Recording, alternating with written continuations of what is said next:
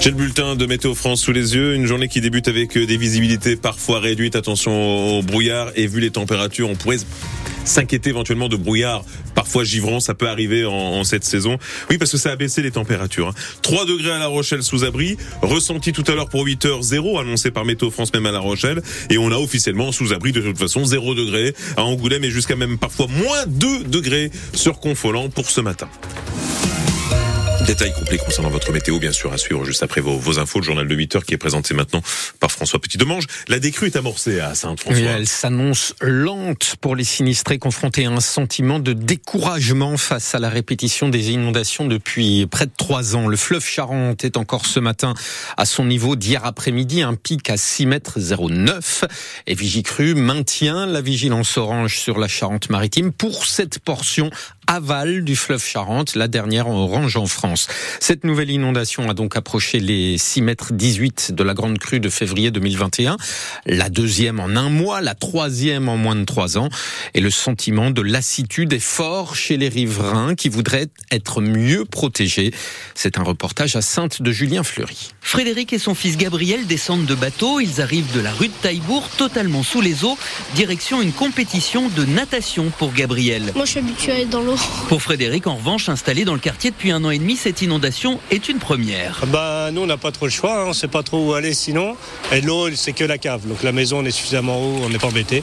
Tant qu'il y a l'électricité, c'est bon, nous, on tient. Cette année, le maire de Sainte, Bruno Draperon, n'a compté que 168 personnes évacuées, contre près de 600 lors de la dernière inondation en 2021. Pourquoi? Parce que grâce au travail euh, fait en commun avec GRDF et Enedis, nous avons pu mettre en sécurité les coffrets gaz et électricité, ce qui permet aux gens de pouvoir rester chez eux. Et d'avoir le chauffage. Et voilà. Et en 21, les gens ne pouvaient que rester, principalement à cause de ça. Rester oui, mais à quel prix Les pompiers qui assurent le transport des habitants nous emmènent en bateau rue de Taillebourg où l'on croise Claude tout seul dans sa maison entourée d'eau et le moral en berne. Bah, pour mon chien aussi, c'est les pour aussi. aussi, il va falloir que je sorte tout à l'heure pour sortir le chien. Et la décrue qui devrait prendre une semaine si de nouvelles pluies ne viennent pas tout contrarier. On va demander aux pompiers euh, m'emmènent euh, faire les commissions. Ah, on n'a pas le choix. Claude qui prend son mal en patience, mais avec trois crues en deux ans, les élus synthés, eux, commencent à perdre patience. Ils envisagent désormais de grandes retenues d'eau en amont de Sainte pour réguler le débit du fleuve. Et le préfet de la Charente-Maritime a promis sur place hier à Sainte une procédure accélérée pour la reconnaissance de l'état de catastrophe naturelle pour huit communes au total dans le secteur de Sainte. Au total, ce sont 250 personnes qui ont été évacuées dans ce secteur. Euh, près de 2000 maisons sont touchées par les inondations. Toutes les infos, le reportage à Sainte de Julien Fleury sont à retrouver sur francebleu.fr et sur notre application ici.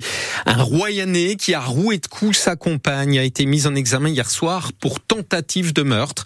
Cet homme de 33 ans a frappé sa compagne de 37 ans euh, vendredi après-midi dans une résidence de Vaux-sur-Mer, tellement violemment que le parquet de La Rochelle a estimé qu'il avait réellement l'intention de tuer, ce que l'agresseur a nié en garde à vue.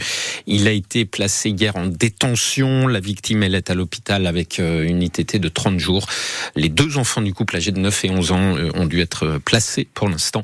L'un d'eux était présent au moment de l'agression. 8h04 sur France Bleu et France 3, c'est le jour J pour la loi immigration du gouvernement. Et c'est de la droite euh, et du parti Les Républicains que le gouvernement attend son salut. Une semaine après le camouflet du vote de la motion de rejet par les oppositions, le projet de loi doit être examiné à 17h par une commission mixte paritaire, c'est-à-dire 7 députés et 7 sénateurs chargés de trouver un compromis. Et pour avancer, la première ministre Elisabeth Borne a donc reçu hier soir à Matignon les patrons des Républicains pendant près de trois heures, puis les représentants de la majorité, ce qui a permis de poser les bases du futur texte. Paul Barcelone. C'est en bonne voie, affirme l'entourage de la Première ministre, pour qui la négociation a été constructive.